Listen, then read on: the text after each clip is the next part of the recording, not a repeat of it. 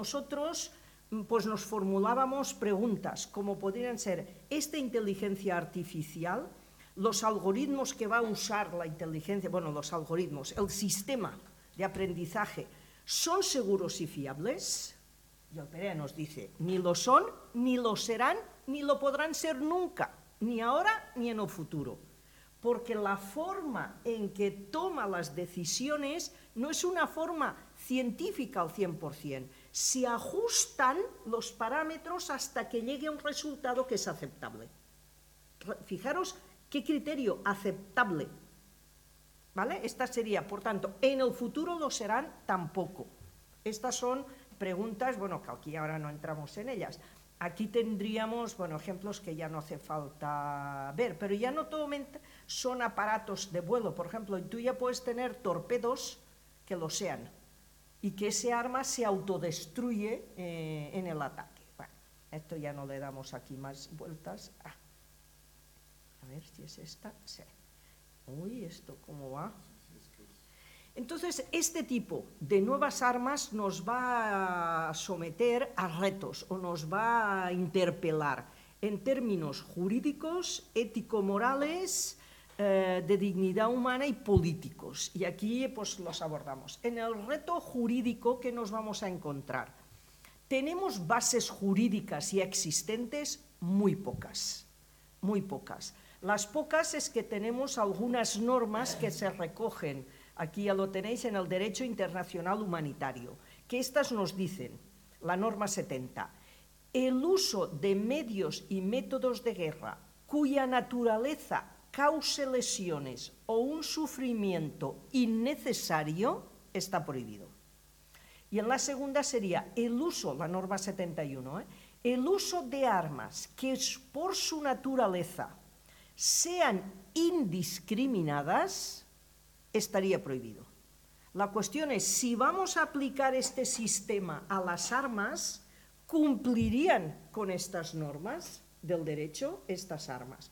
Y luego la otra cuestión es que aquí ya serían un poco ya de conclusión. De ahí que si un arma necesariamente causa lesiones o sufrimientos excesivos, y este no es un término concreto, para una máquina el excesivo se le tiene que cuantificar.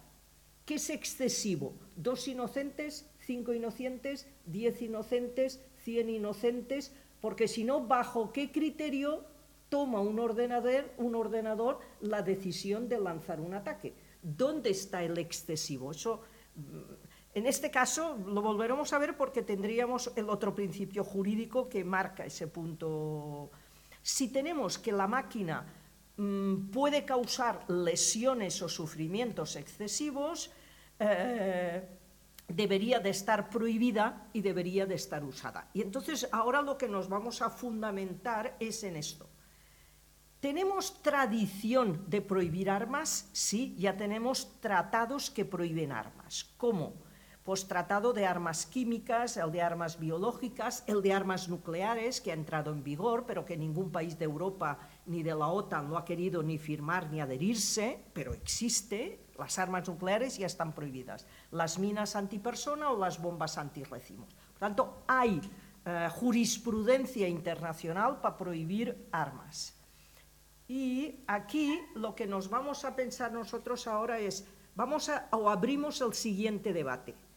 Hasta ahora la legislación que hay de armas lo que regula el uso, quién puede usar las armas y qué tipo de armas quedan sujetas a la normativa.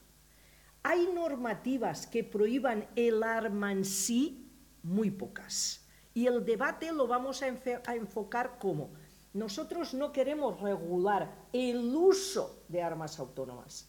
Nuestro objetivo es que el arma autónoma quede prohibida per se. No su uso, sino el arma. ¿Vale? Mm, Seguís el objetivo en el que nosotros nos hemos puesto. Entonces decimos, vamos a ver estas armas si cumplen o no, por ejemplo, con los tres principios jurídicos base. El, el principio de responsabilidad cuando este arma haya sido utilizada y todas las decisiones las ha puesto en práctica una máquina, ¿quién es el responsable si se mete la pata? si los resultados que obtenemos no son los que queríamos, si hay muertes inocentes o qué. Y aquí uno se puede decir, bueno, pues o si ha sido ese acto de acuerdo o no cumpliendo las normas del derecho internacional humanitario. ¿Quién es el responsable de ese acto? ¿El programador? Nunca. ¿El fabricante? Nunca. Esto siempre dicen que cuando venden el producto, el producto pasa a ser responsabilidad del comprador. Por tanto, nunca el programador o el fabricante será el que pueda ser llevado ante un tribunal. Y en términos, eh, los juristas siempre te dicen pues que aquí el responsable, ¿quién será? El propietario. Por tanto, el ejército, si es el ejército el que lo tiene. Y dentro del ejército, ¿quién es el responsable? El militar eh, que te a su cargo ese arma, sería el responsable. Pero lo que nosotros nos preocupa en la responsabilidad no es solamente decir quién es el responsable si hay que llevarlo ante un tribunal, sino cómo hacemos una rendición de cuentas sobre los actos que ha llevado este arma. ¿eh? Y por otro lado es una rendición de cuentas también tiene que ser asumible sobre las consecuencias que puedan haber de carácter penal sobre los actos que hayan tenido estas armas o la actuación con estas armas. Ay, joder, esto va como le da la gana tendríamos, y aquí con el tema de la responsabilidad, vemos que en el fondo nos vamos a, ver con, o nos vamos a medir con dos cuestiones. Si, eh, aparte de mirar mm, la teoría jurídica, nos centramos un poco en la práctica del uso de estas armas, si vemos que estas armas se han estado utilizando, por ejemplo, en Afganistán, en Yemen, en Somalia, ahora en Ucrania, ¿alguien cree que alguien llevará ante un tribunal, porque fijaros que el sistema jurídico siempre es que la víctima, no otro, la víctima pueda llevar ante un tribunal del país propiedad de ese arma a juicio, ¿alguien cree que eso pasará? Aunque eso, digamos que la cadena jurídica sería esa. Nos encontramos que no es que nos falte más regulación jurídica, lo que estas armas nos introducen es que a la práctica habrá mayor impunidad en el uso de estas armas, porque habrá poco o nula, como ha habido hasta ahora, rendición de cuentas de los hechos que se hayan cometido con este tipo de armas. Y la segunda cuestión, que lo que es importante también es tener presente el papel de la víctima no simplemente la responsabilidad del que lo tiene, sino el rol también de, los, que de los, que la van a, sufrir. ¿eh?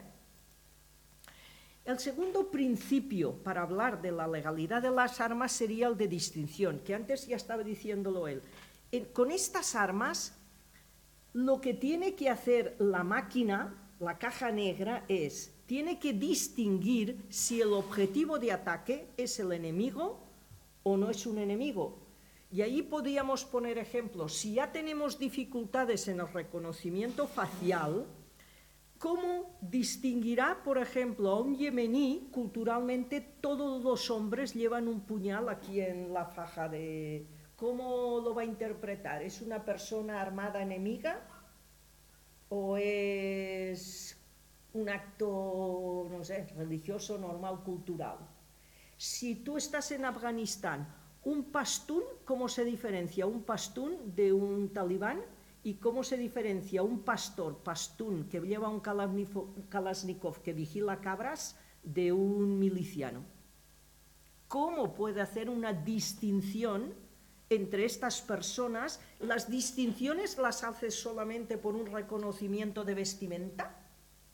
De si lleva el gorrito o no lleva el gorrito, porque si todos talibanes llevan gorritos, cualquiera que salga con un gorrito y que lleve un talibán, mm, pues es un enemigo. Este tipo de cuestiones y de escenarios hay que situarlos en cómo los va a abordar este sistema de inteligencia artificial. Y la otra cuestión, no solamente la vestimenta y el físico, sino el contexto en qué contexto va a tener lugar esa intervención de disparar o no disparar. si tiene que ser capaz de distinguir entre un civil que tiene miedo o un enemigo que es amenazante. ¿Vas a distinguir en la cara de la persona o en la actitud corporal con qué actitud es la persona que tienes enfrente?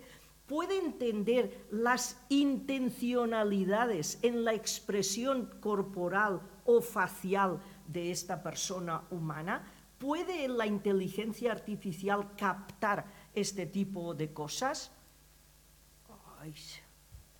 Por tanto, la máquina tiene que hacer una evaluación. Y aquí lo que nosotros decimos es, esa evaluación es ser capaz de interpretar intenciones y emociones en las personas antes de ser atacadas. Y la cuestión que nosotros ahí estaríamos aquí diciendo es que el sistema de inteligencia artificial ese tipo de emociones o de sentimientos no los puede captar, no los puede desarrollar.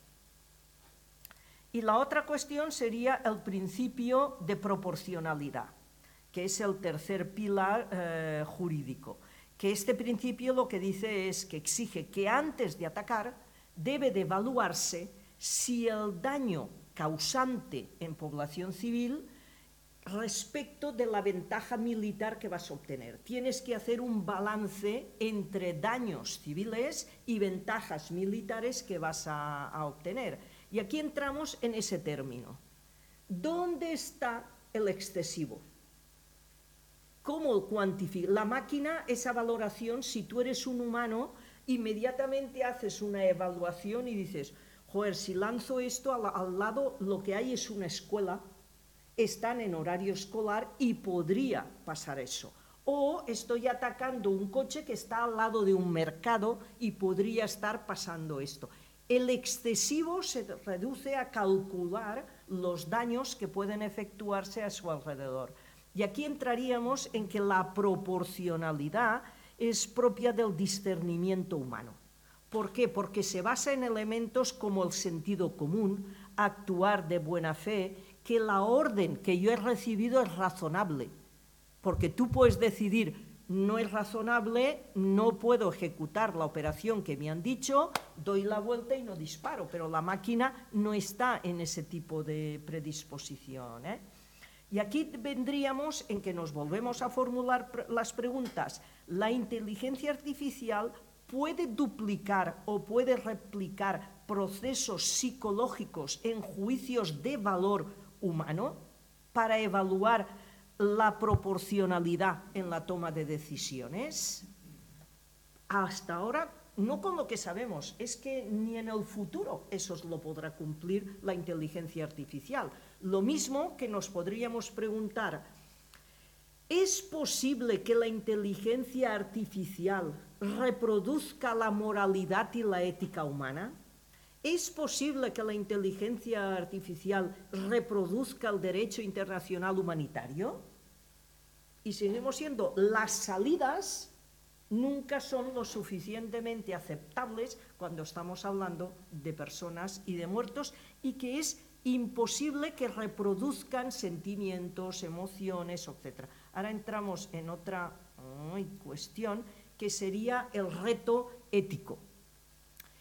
En este mundillo, que hay muchas personas que están no alucinadas, fascinadas con la tecnología, con todo lo que estas tecnologías nos pueden ayudar, cuando hablamos incluso con armas, nos están diciendo que los humanos bajo ciertas condiciones como calor, rabia, miedo, ira, rencor, deseos de venganza, etc., sacamos lo peor de nosotros mismos y somos capaces de matar, torturar, violar a mujeres, etc.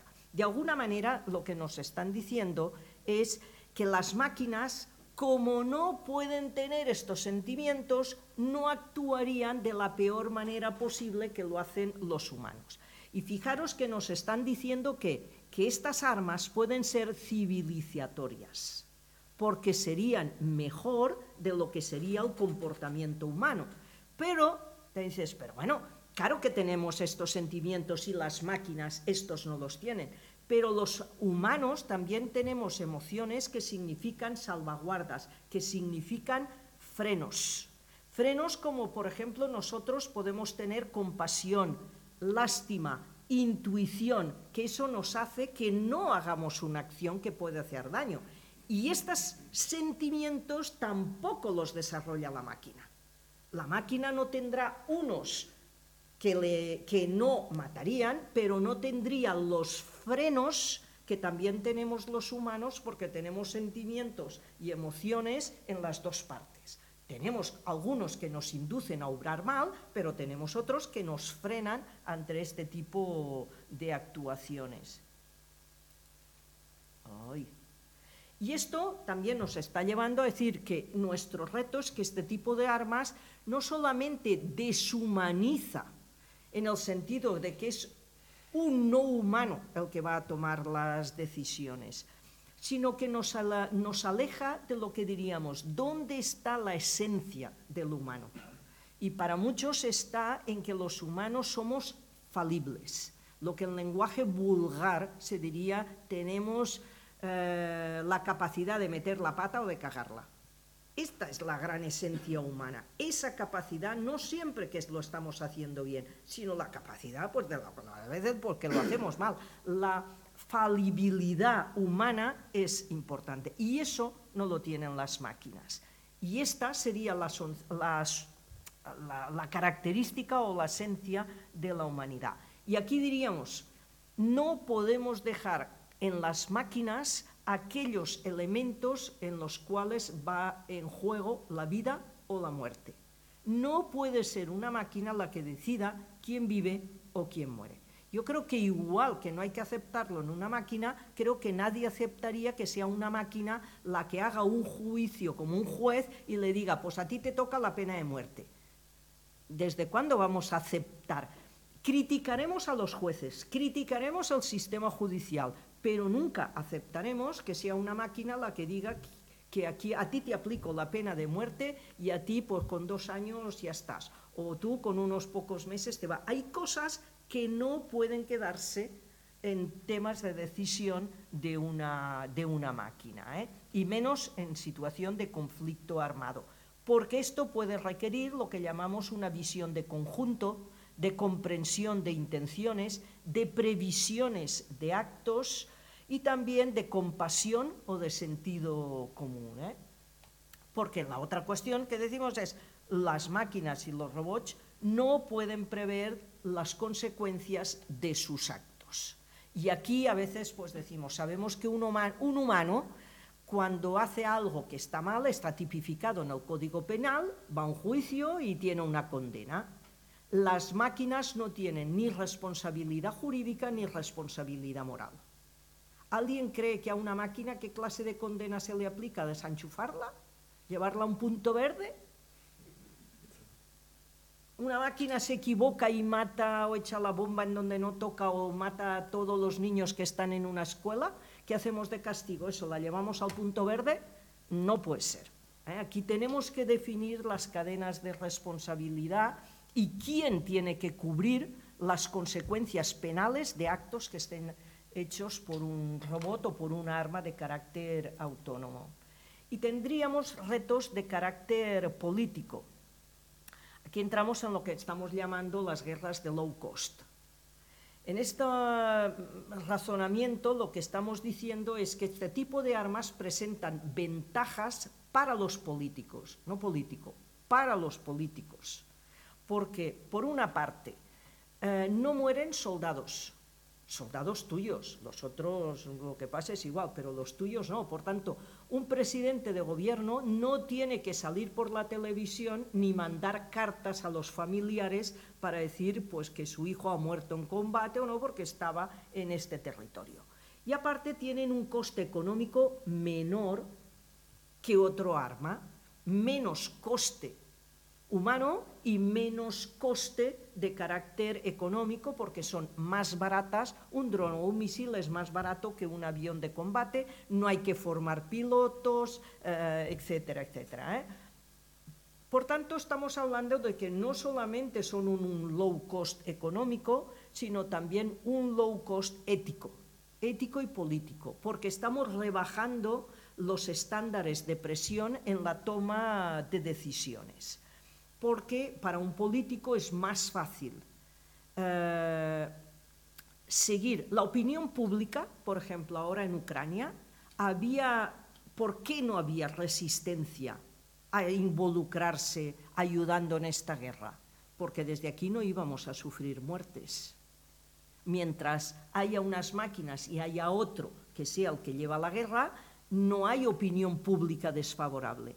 Para los políticos, usar este tipo de armas tiene menor coste electoral que con otra clase de armas y tiene una población que es más favorable al uso de estas armas que uso de otras. Y aquí también diríamos, pero es que el político, en la medida en que tiene menos restricción ética y económica para ello, es más fácil dar el visto bueno a involucrarse en, una guerra. Va a tener menor resistencia a oponerse. Y yo creo que también el otro elemento es, ¿por qué en términos políticos solo hablamos de menor víctima nuestra? Estamos haciendo un doble rasero sobre la valoración de la vida humana. Nuestras vidas humanas tienen un valor, las vidas del otro pues no tienen valor, porque solo estamos poniendo en la balanza nuestras vidas humanas, no las otras vidas humanas. Con lo cual decimos, aquí hay un sesgo ético en la valoración de la vida humana, porque no es de carácter universal. Nuestras vidas tienen valor, pero no tienen ningún valor las vidas que van a poner encima de la mesa los otros en, este, en estos conflictos. Y aquí entraríamos en otro elemento también, eh, que es el distanciamiento físico y el distanciamiento moral y psicológico. Fijaros que estamos empezando a tener guerras que diríamos a jornada partida. ¿ah? El operador de estos eh, ingenios está en una sala de ordenadores, antes Pera ponía una sala de estas, con pantallas, y con estas pantallas se está visualizando las cámaras de los objetos, de los drones merodeadores, armados o no, etc. Entonces, a mí me toca la jornada hoy de 8, de, 8 a 2 de la tarde. Yo estoy en esta sala, voy viendo, voy a ir viendo si la máquina decide disparar, si no decide disparar. Cuando acaba mi jornada laboral, pues me voy a casa, como, me voy al gimnasio, vuelvo a casa, hago los deberes con los niños, ceno, me marcho a dormir y la mañana otra vez de 8 a 2 hago la guerra y de 2 de la tarde a 8 de la mañana, pues llevo una vida familiar normal. Ya no hay un desplazamiento hacia el campo de batalla y mientras tú estás compaginando una vida normal en tu ciudad, consiguiendo tus rutinas, eh, y cuando al niño le preguntas, ¿dónde trabaja tu padre? Pues una sala con ordenadores. Estamos poniendo distancia física sobre el campo de batalla, no estás en el campo de batalla, tú estás en tu propia ciudad siguiendo tu vida normal y eso produce un distanciamiento psicológico y moral sobre los actos que se están llevando a cabo. Esos distanciamientos también son muchísimo más fáciles de utilizar y de continuar y seguir con la guerra porque, porque no hay empatía con las víctimas o no hay indignación sobre lo que tú estás viendo. Porque, bueno, has visto con una cámara lejana, y no sé ahora, pero si os acordáis, cuando la guerra de Irak lo veíamos en verde. ¿Recordáis que en las máquinas todo lo que veíamos era en verde? Lo vemos con otra clase de color, por tanto no son imágenes con una realidad cruda. Eh, tienen otro, ah, bueno, como la cámara de videojuegos. ¿Eh? tienen otro... Con lo cual nos vemos pues, que hay menor resistencia a involucrarse en la guerra, no hay presión ciudadana porque no hay pérdidas de vidas humanas y por tanto también hay menor presión a la búsqueda de soluciones diplomáticas. ¿eh? Con lo cual aquí lo que estamos también hablando es que estas armas nos abren al debate a la banalización de la guerra tanto a una escala política y social, porque en definitiva estamos viendo la guerra como un videojuego. porque solo vemos aquellas imágenes que quieren que veamos de las que el propio dron ha filmado. ¿eh? Vemos aquellas que quieren y por tanto es lo mismo que estarías tú con una consola y con un videojuego. Y yo creo que también nos está planteando la doble moral en la relación a los sacrificios que se pueden aceptar una sociedad. Y diríamos que fijaros que estamos en sociedades, al menos las nuestras, que quieren intervenciones militares sin sacrificios, ni humanos ni económicos, y el político las quiere sin riesgos electorales para poder continuar. Estos son los nuevos diseños que estamos viendo. Y nosotros, de alguna manera, diríamos que por todas estas cosas consideramos que por lo que tenemos que trabajar es también para que haya un tratado que las prohíba, que no puedan haber armas sin, eh, sin ninguna intervención humana que en el último momento un humano tiene que decir, sí, lanza el misil, sí, haz eso.